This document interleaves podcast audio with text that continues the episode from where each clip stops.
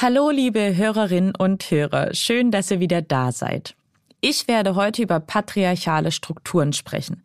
Und bevor ihr jetzt abschaltet, weil ihr denkt, betrifft mich nicht, ich leide nicht darunter und ich trage auch nicht aktiv dazu bei, so viel vorweg. Wir sind alle mehr oder weniger von diesen Strukturen betroffen und es wird uns allen zugutekommen, wenn wir sie aufbrechen. Ich finde außerdem heraus, wie wir es schaffen, Zwiebeln zu schneiden, ohne in Tränen auszubrechen. Mein Name ist Elisabeth Kraft und ich bin Wissenschaftsredakteurin bei Welt. Aha. Zehn Minuten Alltagswissen. Ein Podcast von Welt. Die Welt, in der wir leben, ist auf Männer ausgelegt. Das liegt zuerst einmal daran, dass sie vor allem von Männern konzipiert wurde. Fußballschuhe beispielsweise, die wurden für Männer entworfen. Medikamentenangaben sind auf die Bedürfnisse männlicher Körper angepasst.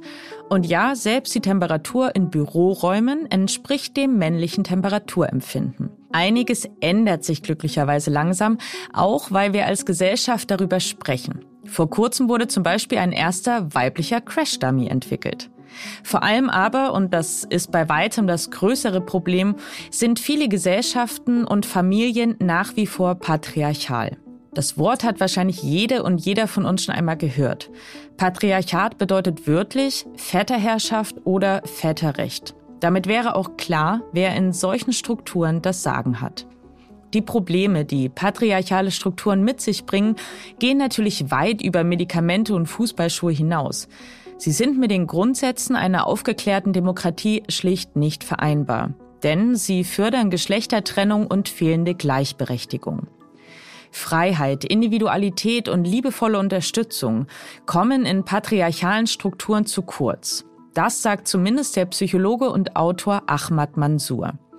Er hat die Initiative Mind Prevention gegründet. Gemeinsam mit KollegInnen realisiert er Projekte zur Förderung der Demokratie, gegen religiösen Fundamentalismus und Unterdrückung im Namen der Ehre. Von ihm will ich unter anderem wissen, warum es uns allen zugutekommen würde, patriarchale Strukturen aufzubrechen. Ahmad und ich kennen uns bereits, weil er mit seiner Frau und für Welt den Podcast Ein Herz und ein Habibi hostet. Das ist auch der Grund dafür, dass wir uns in diesem Gespräch heute duzen. Ahmad, leben wir in Deutschland in einer patriarchalen Gesellschaft? Ja, das bedeutet aber nicht, dass wir nicht mit anderen patriarchalischen Gesellschaften uns beschäftigen. Dann qualitativ und quantitativ gibt es große Unterschiede, ob ich in eine patriarchalische Gesellschaft lebe, wo Frauen immer noch weniger Chancen haben in der Bildung oder äh, im, äh, in der Arbeitswelt als Männer äh, was man natürlich auch äh, sozusagen sich damit beschäftigen muss und das abbauen muss, oder ob ich in einer Gesellschaft lebe, wo Frauen nicht mal selbstbestimmt leben dürfen, wo sie bestraft werden, wenn sie zum Beispiel selbstbestimmt über ihre Sexualität entscheiden. Ich kann mir vorstellen, dass sich jetzt einige Hörerinnen und Hörer denken, okay, ich habe überhaupt gar keine Nachteile durch patriarchale Strukturen oder aber ich profitiere auch nicht von ihnen. Kannst du mal ein paar Beispiele aus dem Alltag nennen, die zeigen, dass wir schon alle mehr oder weniger von diesen Strukturen betroffen sind? Wenn jemandem zum Beispiel ein Mädchen sagt, naja, in Mathe erwarte ich von dir nicht so viel, weil du ein Mädchen bist, dann ist das ein Produkt von patriarchalischen Strukturen. Wenn wir zum Beispiel Vorstände anschauen und merken, dass es immer noch von Männern dominiert, dann hat das wahrscheinlich nicht mit der Unfähigkeit der Frauen zu tun, sondern wahrscheinlich mit äh, äh, patriarchalischen Strukturen. Wenn wir merken, dass manche immer noch beim Autofahren äh, auf Frauen schauen und der Meinung sind, sie können sowieso nicht fahren, dann hat das mit patriarchalischen Strukturen. Wenn wir immer wieder merken, dass die Frauen zu Hause viel mehr äh, sozusagen zu ihren äh, vollen Job auch äh, Aufgaben zu Hause, was Erziehung, was Haushalt angeht, als die Männer, dann hat das mit patriarchalischen Strukturen zu tun. Wenn wir merken, dass es immer noch in Deutschland so, dass die Mehrheit der Frauen nach dem Geburt zu Hause bleiben und die Männer ihre Karriere weitermachen, dann hat das mit patriarchalischen Strukturen das merkt, wie allgemein und wie unabhängig das eigentlich von Kultur ist. Aber wie gesagt, die Qualität und die Quantität unterscheidet sich zwischen den Milieus. Du sagst ja, dass patriarchale Strukturen vor allem durch zwei Dinge geprägt sind, nämlich einmal durch die Macht der Älteren über die Jüngeren, aber auch durch die Macht der Männer über die Frauen. Kannst du das kurz erklären? Ich rede hier von patriarchalischen Strukturen, die vor allem in meiner Arbeit äh, sehr oft zu beobachten sind. Das sind ganz andere Qualitäten dabei. Man kann sich diese Struktur wie eine Pyramide vorstellen. Das heißt schon in der Erziehung, in den, in den Herstellung von Strukturen in den Familien, in der Gesellschaft werden bestimmte Männer die Familienoberhaupt werden. Und dann jeder, der in diese äh, Struktur mit hineingeboren ist, Journalist muss seine Position verinnerlichen. Bin ich dann unten und kann dann, wenn ich mitmache, äh, aufsteige oder wer ist über mir in diese Pyramide und wer ist äh, unter mir. Und diese Pyramide fun funktioniert so, nach oben beugen, nach unten treten. Das heißt, sind Machtverhältnisse, sind Hierarchien, die immer die Älteren mehr Macht und Möglichkeit gibt und von den Jüngeren Gehorsam und Folgen erwartet. Und es ist immer auch so, dass Männer viel mehr Möglichkeit der Aufstieg haben, viel mehr durch ihre Geschlecht äh, Privilegien bekommen und die Frauen sich unterordnen müssen. In Rollenspielen vermittelst du Jugendlichen ja auch, wie sie sich gegenüber Eltern oder religiösen Autoritäten behaupten können. Wie reagieren die jungen Menschen darauf? Also erstmal der Abbau oder der Hinter, das Hinterfragen von patriarchalischen Strukturen äh, halte ich für eine der zentralen Aufgaben in der Integration, in der Prävention von Extremismus und in der Demokratiebildung von jungen Menschen, die vielleicht aus autoritären Systemen und Familien kommen, wo ihre Erfahrung mit Demokratie sehr begrenzt ist. Das heißt, wenn wir es schaffen, autoritären Personen in Frage zu stellen, wenn wir Menschen mündiger mündiger machen, indem sie ihren eigenen Weg gehen, ihre Meinung aussagen können, dann machen wir Riesenentwicklungen in unserer Integrationspräventions, aber auch in unserer Demokratisierung oder äh, die Demokratisierung von Menschen, die vielleicht nicht mit einer Demokratie groß geworden sind. Wie überzeugt man Menschen aus patriarchalen Strukturen denn davon, dass es uns allen zugutekommt, wenn wir diese Strukturen aufbrechen? Erstmal müssen wir verstehen, dass patriarchalische Strukturen etwas, was davon Männer sehr, sehr gut profitieren und Frauen leider nicht.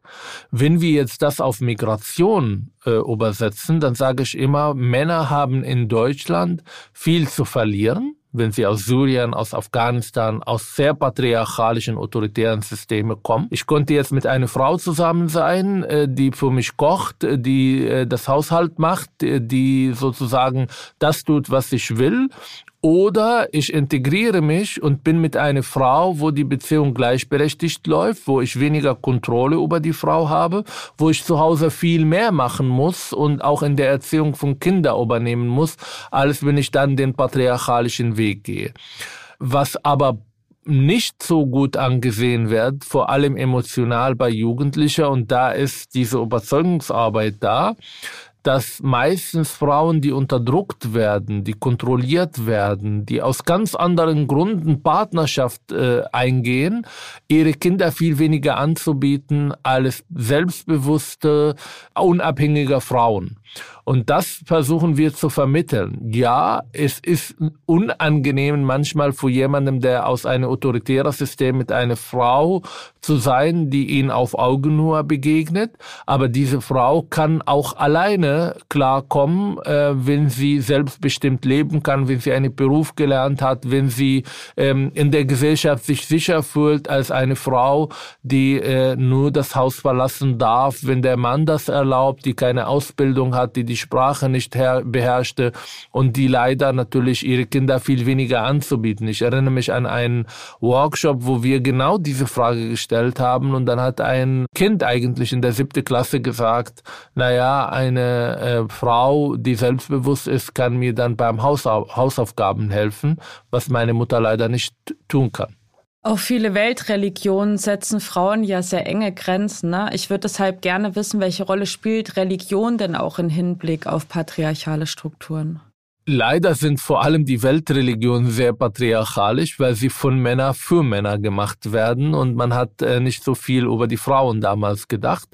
Ich bin aber der Meinung, dass patriarchalische Strukturen viel älter als Religionen sind. Das heißt, das ist keine Erfindung von Religion, das ist keine Erfindung von Judentum, Islam oder halt Christentum, aber Religionen sind Ausprägungen der Kulturen, in denen sie entstanden sind. Und wenn man den Islam zum Beispiel anschaut, out da wo ich viel äh, sozusagen äh, arbeite und mich auskenne, ähm, dann entstand diese Religion in eine Beduinen sehr autoritären, sehr patriarchalischen Strukturen und passte sich an in diese Kultur. Und deshalb hat auch mm, Islam zum Beispiel ein sehr ausgeprägter patriarchalischer Verständnis von Gott, von den Propheten, aber von dem Verhältnis zwischen Mann und Frau. Äh, Frauen müssen sich bedecken, äh, sie müssen halt äh äh, auf viel verzichten, Männer dürfen vier Frauen heiraten und so weiter und so fort. Das sind alle Ausprägungen dieser patriarchalischen Strukturen, die die Menschen damals kannten und sich damit viel einfacher anfreunden konnten als eine Religion, der dann in der Wüste für Gleichberechtigung dann spricht. Aber wenn man heute die Religionen anschaut, dann merkt man, das sind sehr unterschiedliche theologische Ausprägungen. Vor allem im Judentum und im Christentum gibt es äh, Bemühungen, genau diese diese patriarchalischen Strukturen teilweise abzuschaffen. Auch im Islam merkt man auch, dass es da Theologie, die versucht, genau diese Ungleichberechtigung anders zu interpretieren, abzuschaffen. Aber wenn man den Mainstream-Religionen anschaut, überall, dann muss man leider feststellen, dass da immer noch ganz viele patriarchalische Gedanken gut mitschwingen. Das war Psychologe und Autor Ahmad Mansour. Vielen Dank für deine Expertise. Sehr gerne. Um zu verstehen, was heute passiert, müssen wir wissen, was bisher geschah. Genau dafür gibt es unseren neuen Geschichtspodcast. Von politischen Intrigen im antiken Rom über die fanatischen Sektenführer in der frühen Neuzeit bis hin zu den großen Eroberern des mongolischen Reichs und ihren Management-Skills. Ich bin Joachim Telgenbischer. Ich bin Nils Winkmar. Und wir finden heraus, was bisher geschah, um zu verstehen, was heute passiert. Höre, was bisher geschah, überall, wo es Podcasts gibt. Stimmt das wirklich? Mythos oder Wahrheit? Als Studentin habe ich in einem Schnellimbiss gejobbt. Während meiner Schicht musste ich nicht nur Essen verkaufen, sondern auch zubereiten. Heißt, kiloweise Tomaten, Gurken, Salat und leider auch Zwiebeln schneiden. Letzteres hat mich echt verzweifeln lassen. Stellt euch mal kurz vor, ihr müsstet eine halbe Stunde lang Zwiebel um Zwiebel schälen und schneiden. Ich habe durchweg geheult und mich mehr als einmal gefragt, würde es helfen, jetzt eine Taucherbrille zu tragen? Zuerst einmal, warum bringen Zwiebeln unsere Augen überhaupt dazu zu tränen? Die Pflanze enthält einen gasförmigen Stoff, der Propanthealoxid heißt. Und zwar, um sich gegen Schädlinge zu wehren. Sobald der Stoff verdunstet und die Gase in unsere Augen gelangen, fangen die an zu tränen. Das soll hungrige Angreifer in die Flucht schlagen. Was also können wir tun, um diesem Gas aus dem Weg zu gehen? So ziemlich alles, was uns dabei hilft, dass der Stoff weder an die Rezeptoren unserer Augen noch an die Schleimhäute unserer Nasen kommt. Und alles, was dabei hilft, dass weniger des Gases austritt. Heißt, wer beim Schneiden ein scharfes Messer benutzt, sorgt schon mal dafür, dass weniger Zwiebelzellen verletzt werden und dadurch weniger Gas austritt. Ebenfalls hilfreich, die Zwiebel vor dem Schneiden eine halbe Stunde ins Gefrierfach legen. Bedingt durch die Kälte produziert die Zwiebel das reizende Gas nämlich so erst gar nicht. Und tatsächlich, wer eine Taucherbrille trägt, der schützt sowohl Augen wie Nase. Das sieht vielleicht weniger elegant aus, dafür gelangt das Gas aus diesem Weg erst gar nicht in die Nähe unserer empfindlichen Schleimhäute. Einen letzten Profi-Tipp noch von mir. Lasst die Zwiebeln noch einfach von jemand anderem schneiden. Klappt im Job definitiv nicht, privat dafür schon. Und das sagt euch eine Frau, die in den vergangenen 15 Jahren maximal vier Zwiebeln geschnitten hat. Und damit sind wir auch schon wieder am Ende dieser Folge angelangt. Ich freue mich sehr, dass ihr dabei wart und hoffe, dass ihr wieder einschaltet. Bis dahin könnt ihr unseren Podcast gern bewerten, zum Beispiel bei Apple Podcasts oder Spotify. Und wenn ihr Anregungen, Fragen oder Kritik habt oder uns oder mir einfach einen schönen Tag wünschen möchtet, dann schickt uns doch eine Mail an wissen.welt.de. Wir freuen uns über eure Zuschriften und jetzt wünsche ich euch erstmal einen wunderschönen Tag. Eure Elisabeth Kraft.